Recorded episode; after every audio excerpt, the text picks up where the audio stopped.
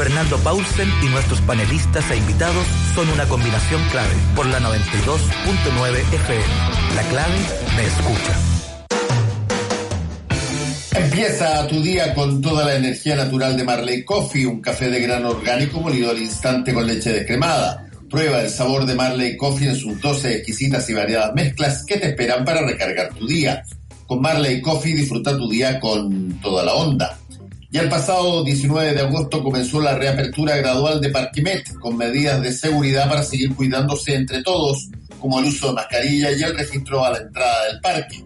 Para mayor información, visite el sitio web parquemet.cl y en redes sociales también arroba parquemetmimbu. Ya estamos en esta primera parte del panel de los días miércoles. Con nosotros Francisco Martorell. ¿Cómo estás, Pancho? Hola, Fernando. Buenos días. ¿Cómo estás?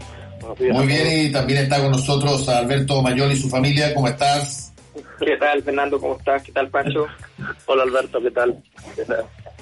Eh, eh, oye, ahí eh, quería retomar un poco lo que estábamos conversando recién con la gente del mostrador sobre qué viabilidad le dan ustedes si es que esto es un, una puerta que se abre a este denominado Comité Gualmapu que anunció ayer la ministra de Desarrollo Social y que hoy día viaja al sur justamente para reunirse en otra eh, reunión eh, típicamente mapuche que, es bastante polémica porque hay muchos que resisten que eh, quienes están convocando a esta reunión en la zona sean las personas más idóneas, pero este Comité Gualmapu por lo menos es algo que las palabras lo presentan todavía porque no se ha materializado como eh, una posibilidad de retomar algún tipo de diálogo eh, sobre todo lo que está ocurriendo en la zona de la Araucanía. ¿Cómo lo ven ustedes, Pancho y Alberto? Bueno, yo eh, creo que estamos en, en el nacimiento de, de, algo, por lo tanto, tirarle piedras o, o condenarlo es muy difícil. Eh, analizarlo también. Creo que se han hecho eh, grandes esfuerzos en, todos los gobiernos en algún momento por iniciar este tipo de, de situaciones. En este caso el gobierno está retomando lo que en algún momento quiso hacer con mucha fuerza y encabezaba el, ministro Moreno y que parecía que iba a tener algún resultado en el primer año y que después se diluyó completamente. Por lo tanto, hay que esperar en esta situación tan conflictiva que se está viviendo, donde efectivamente no solo están los hechos de, de justicia, desigualdad, falta de reconocimiento, discriminación que viven los pueblos originarios, sino que también asociado eso a, todo un, conflicto en la zona que tiene distintas vertientes, que sea que sea fructífero. Ahora, eh, eh, el momento es el que tiene que ser, es el adecuado, esto debía haber sido mucho antes. Tendrá eh, algún alguna algún grado de, Bueno, el hecho que se haga y que el presidente diga que hay una deuda en el discurso de inauguración o que, o que de alguna manera la, la ministra eh, Carla Rubilar sea la que lo encabece, eh, puede generar algún tipo de, esperanza.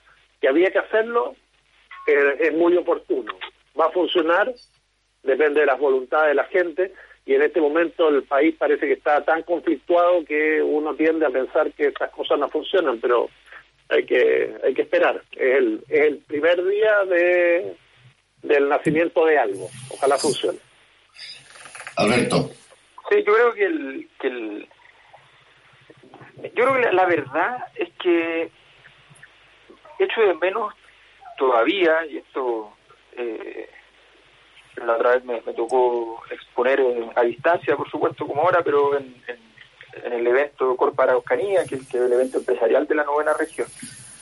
Y, efectivamente planteé algo que a ellos no, les parecía mucho, porque de hecho me mandaron material, qué sé yo, pero eso a mi juicio confirmó mi, diagnóstico, y es que el problema en general es que no hay, eh, no, se ha, no se ha trabajado, no se ha trabajado así como, como, como se requiere en establecer los mecanismos de diagnóstico. Es una, es una lista de cosas que son los, problemas históricos, más los problemas sociales, eh, y esa lista de, elementos no tiene una articulación eh, que uno pueda decir, ah, este es el lugar, esta es la forma en que esa, esa articulación se, se, termina por dar. a mí me da la impresión de que, de que realmente el, esfuerzo del, del gobierno es efectivamente un esfuerzo interesante, pero los comités interministeriales tienen, tienen una historia no muy larga, pero una cierta historia. Y, no puedo evitar eh, referirme al, Consejo de la Infancia que creó Michelle Bachelet, por ejemplo, que tenía, parecía tener, gracias a ser un Consejo Interministerial, muchos poderes, porque efectivamente articulaba a un conjunto de, de ministros en torno al tema de la infancia y con miras a probablemente una reforma, esa era la idea que hasta donde yo entiendo ellos manejaban, eh, una, reforma importante a todo el sistema eh, de, gestión de, de, las problemáticas de la infancia y la vulnerabilidad, y resulta que eh, no fue, no significó nada, era un problema que requería soluciones urgentes, que requería soluciones inteligentes, que requería, que requería todas las cosas que requieren las cosas bien graves, digamos, las cosas bien complejas. entonces, a mí me, me parece bien que se, que se intenten nuevas fórmulas, la verdad, pero tengo poco tengo poca claridad de cuál es qué es lo que implica desde el punto de vista de, la capacidad de, de, innovar en respuesta o de darle consistencia a la respuesta de carácter interministerial. Tengo tengo claridad de que si el tema fuese darle que cada uno de los de los ministros le otorgue a esas decisiones el poder que su cartera provee eh, más el poder del presidente de la República, claro, me parece súper interesante desde el punto de vista de que las cosas que se hagan vengan bien sólidas, bien respaldadas.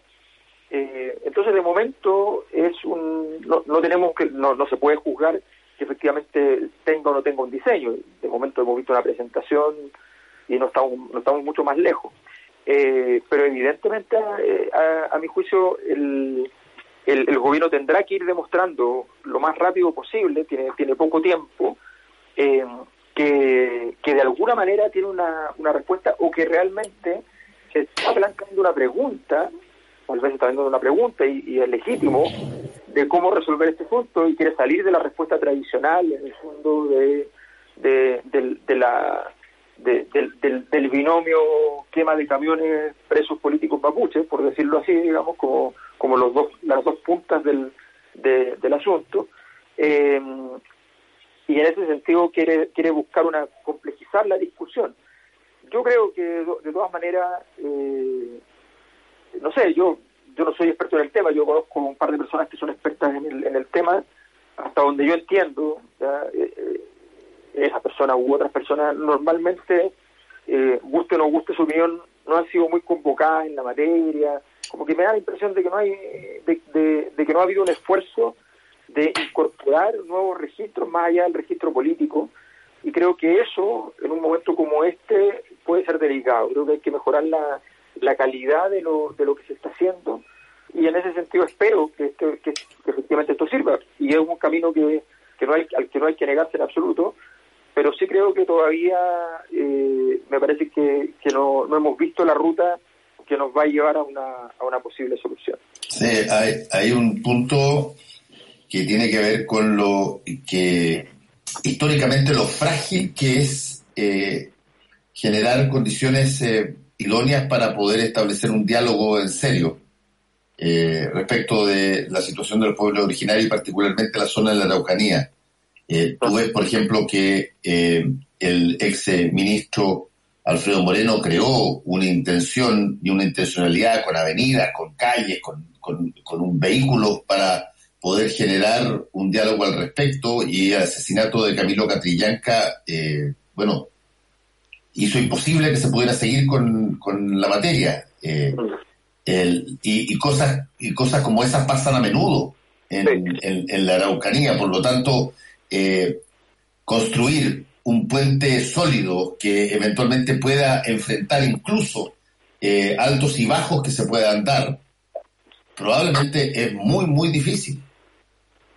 Claro, pero, pero mira, yo creo que hay un punto, a mí lo que más me llamó la atención del último tiempo, que no sé si se, si se vio mucho o no, fue una, una presentación, la verdad es que no lo sé, me mandaron un, fragmento del video justamente de la gente de, desde la Araucanía, me mandaron un video de un importantísimo ejecutivo de la, de, la papelera, Luis Felipe Gacitúa, que eh, me sorprendió muchísimo como, como análisis porque efectivamente él eh, plantea un diagnóstico. cuestiona desde la forma de enseñar la, historia de Chile que, tenemos todos nosotros, digamos, que lo que nos han enseñado y, la manera entonces con la cual abordamos el problema. Y, y entrega, vamos a decirlo así, si, queremos decirlo en un lenguaje que no, a mí, a mi en este caso no sería propio, porque me parece que, hay un aprendizaje y lo, y lo, y lo valoro, pero podríamos decir, entrega varias de las banderas del, de la mirada del empresariado sobre la zona. Em, creo que salir de esa zona de confort es el punto que, que, en el fondo uno le, pide a los distintos actores. O sea, no, no, eh, no, partir con, con, la, con la tesis establecida, sino que eh, esperar un poco. Yo creo que efectivamente el, asunto, eh, a mí me recuerda un poco cuando uno lee, hay una magnífica historia sobre de Paul Johnson sobre sobre la zona de Medio Oriente, sobre Jerusalén fundamentalmente, y él la llama la ciudad más nerviosa de la historia. Eh, yo creo que nosotros tenemos ahí nuestra nuestra zona más nerviosa de nuestra historia y, y eso y eso evidentemente significa que donde que, que, siempre vas a estar cada vez que tomes una decisión te vas a estar quedando con sabanitas cortas que efectivamente vas para un lado y se te va a destapar el otro y, eso va a ser siempre así por mucho tiempo hasta que construyas condiciones muy, muy, muy importantes y por tanto efectivamente no podemos pedir que sea robusto desde el principio. Lo que sí podemos pedir, y eso creo que eh, es algo que en general yo echo de menos de las gestiones de, de la política en Chile en general, es, bueno, pero entonces, ¿cuál es el cuál es el, el diagnóstico? No la lista de supermercados de los cinco o seis problemas más importantes, no esa visión de, de, de, simplemente aquí tenemos el, conjunto de elementos, no, cómo se articulan esos elementos en una problemática y, qué, y, entonces en qué dimensión yo afirmo el corazón de las soluciones. Eso es lo que yo echo de menos y, es lo que me parece que sería importante, que, bueno, quizás lo van a hacer como comisión interministerial, que se comience por allí. Yo sé que un poco sexy, pero, pero, pero, pero creo que es importante. Sí, bueno, yo creo, yo creo que lo más importante eh, es que esto comience, que se inicie lo que tú estás diciendo, que se establezca un diálogo real respetando uh, las vocerías y las distintas orgánicas que hay en el Walmapo y que también sean capaces de avanzar rápidamente en los puntos que eh, el gobierno ha planteado como prioritarios, es decir, si estamos hablando de reconocimiento y estamos hablando de colaboración y diversidad eh, cultural, como señala la, la ministra Rubilar, que se avance en materia legal y administrativa, pero además que haya representación política, más allá de lo que pueda venir en la nueva constitución una vez que triunfe el apruebo el, 25 de octubre y se, se inicie la discusión de cuál va a ser eh, el estado que nos vamos a dar, las características que va a tener, se puede ir integrando y de alguna manera darle representación política con reformas a los pueblos originarios. Yo creo que ese es un avance sustancial. Eh, los diagnósticos más o menos habría que juntar una serie de, papeles que ya están establecidos, que este comité realmente cuando se reúne los martes a las nueve de la mañana eh, sea capaz de, de, avanzar en algo más que la presión que, que tiene desde la derecha, que reprimir en la zona y que efectivamente aborde integralmente el conflicto. En la medida que eso se entienda, hay una posibilidad a una solución que se va a dar finalmente dentro de muchos años, pero que puede ser el germen. Ahora, ¿qué nos pasa como sociedad? Que cuando surgen eh, algún, alguna oportunidad, la estamos eh, desechando, apedreando o, se nos está instalando el concepto que los argentinos utilizaron tanto, eh, el de la grieta, donde de acuerdo a dónde te quedes, a un lado o al otro la grieta no acepta eh, nada más y los que tratan de colaborar para juntar la grieta los terminan empujando al precipicio que genera esa grieta. Yo creo que Hoy necesitamos más que nunca, y, es un poco lo que está pasando en la sociedad chilena, que se empiecen a levantar voces que sean capaces de poner paño frío a los que generan eh, o quieren generar más crisis. Estamos muy polarizados y esta es la, la primera parte. Yo concuerdo contigo, Alberto, el diagnóstico es fundamental, pero también hay que avanzar rápidamente porque acá eh, el enfrentamiento entre halcones y halcones lo único que hace es llevar al país a, una situación que en todos los temas se está dando. Es decir, hoy prácticamente es imposible dar una opinión que sea relativamente sensata porque eh, los halcones te la bombardean o te la picotean inmediatamente apenas salga. Y creo que en esto hay que darle una oportunidad al Comité Gualmapu. Ojalá que, que triunfen las tesis de de los que hace tiempo que vienen planteando, incluso en el Chile Vamos, la representación política de los pueblos originarios. Y que eso pueda ser uno de los primeros avances para que tengan un espacio desde donde desarrollar políticas que eh, beneficien especialmente a, la novena y a la octava región, que son las más las más eh, complicadas con este tema. Sí, bueno, ahí vamos, a, vamos a tener tiempo para mirar eh, cómo se desarrolla esta, esta idea que se acaba de manifestar por parte de la ministra de Desarrollo Social. Hoy día viaja, va, a reunirse en una en, unas en, un evento eh, propiamente mapuche que eh, ya ha generado cierta polémica porque algunos han dicho que no, no está convocada porque no debería estar convocada, pero para los efectos prácticos, esto es una, un anuncio que para evaluarlo va, a necesitar de, materialización, de, tiempo, digamos, en ese sentido. Lo que sí eh, me encantaría eh, conversar en el tiempo que me, que me falta eh, es, y yo lo dije ayer y lo volví a repetir hoy día, me, me, me parece a mí que cuando uno construye o es parte de las instrucciones para eh, para, por ejemplo, eventos como las fiestas patrias, es muy, es muy difícil de que eh, tú caigas en errores patagüinos, digamos, porque tú fuiste parte de la, construcción de eso, o fuiste el constructor. Eh, y gran parte de lo que, lo que estamos viendo con los errores y, las confusiones en, materia del Ministerio de Salud, particularmente el ministro París y los demás instancia, incluyendo su propio ministerio, eh, eh, casi, casi demuestra de que en realidad París llegó a esto eh, después de que estaban incluidas las cosas. No, no, no siente como propias las instrucciones, quizás porque no las originó él, sino que se originaron en otro lugar. Sí, sí.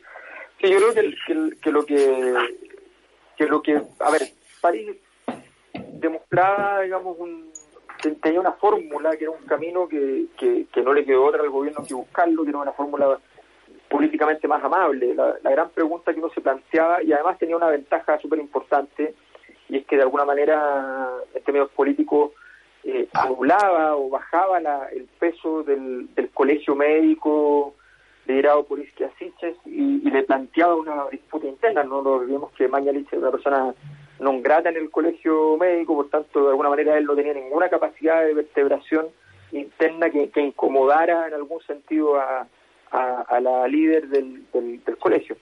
Pero efectivamente uno da la impresión con el paso del tiempo de que, de que en el eh, de que en el resto del, proceso, en, en, la sintonía fina de ese, de ese proceso, eh, París aparece un poquito eh, desenganchado eh, entre en esa sensación de que uno no sabe si no puede hacerse cargo o no quiere hacerse cargo, evidentemente no, evidentemente hay cosas que no sabe, o sea, pero pero eso también puede, puede tener que ver con que de alguna manera no quiere entrar en esos esos temas, no no se prepara para esos temas porque no quiere entrar cuando se ve obligado empieza a, a, a decir generalidades. Entonces yo creo que efectivamente estamos estamos viendo eh, un aspecto de debilidad del ministro eh, que incluso en muchos aspectos, eh, más allá de la, gravedad de, la discusión política que hubo antes, eh, en muchos aspectos es, quizás más, más grave. O sea, estamos hablando de, una, de, que un ministro en esas condiciones, si le hubiese tocado el punto PIC, eh, estaría estaría en una situación muy muy delicada políticamente. Pero bueno, pero claro, hoy día las cosas, los números van se, están moviendo hacia abajo por la por la curva normal que tiene el que tiene este primer brote de la pandemia, todo indica que vendrán varios más, porque ahora se habla de que la vacuna no llega hasta el 2022. Eh, y, la verdad es que en ese sentido eh, se ve un camino bastante bastante áspero para, para el ministro para, y, para todo el gobierno en ese sentido. Pancho.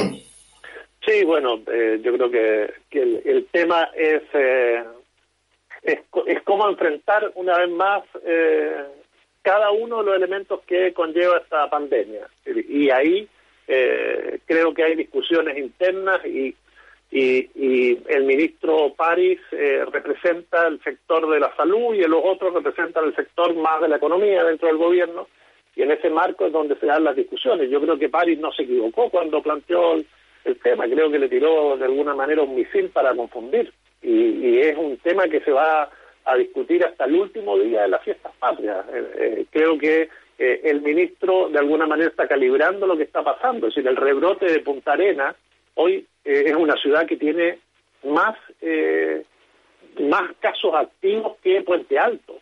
Es decir, eh, una ciudad aislada, por lo tanto, las posibilidades de un rebrote en la región metropolitana, sin eh, si no tenemos la capacidad de, trazar luego de toda esta apertura que hemos tenido puede ser puede ser muy grande. Y si es que las fiestas patrias además las tomamos como que eh, puede ser la gran posibilidad de reunirse. Uno ve que durante los días de semana previo a, a que llegue el 18 de septiembre la gente se está reuniendo está eh, participando, no se se notan fotos en las redes sociales donde no hay donde no hay ni siquiera distancia social, no hay mascarilla en los grupos familiares grandes, es muy probable que tengamos, y esto no es, no es, no es que uno sea Nostradamus, basta ver lo que está pasando en España, lo que pasa en, en, Europa, para darse cuenta que es muy probable que, que vivamos algo y que hay que detenerlo.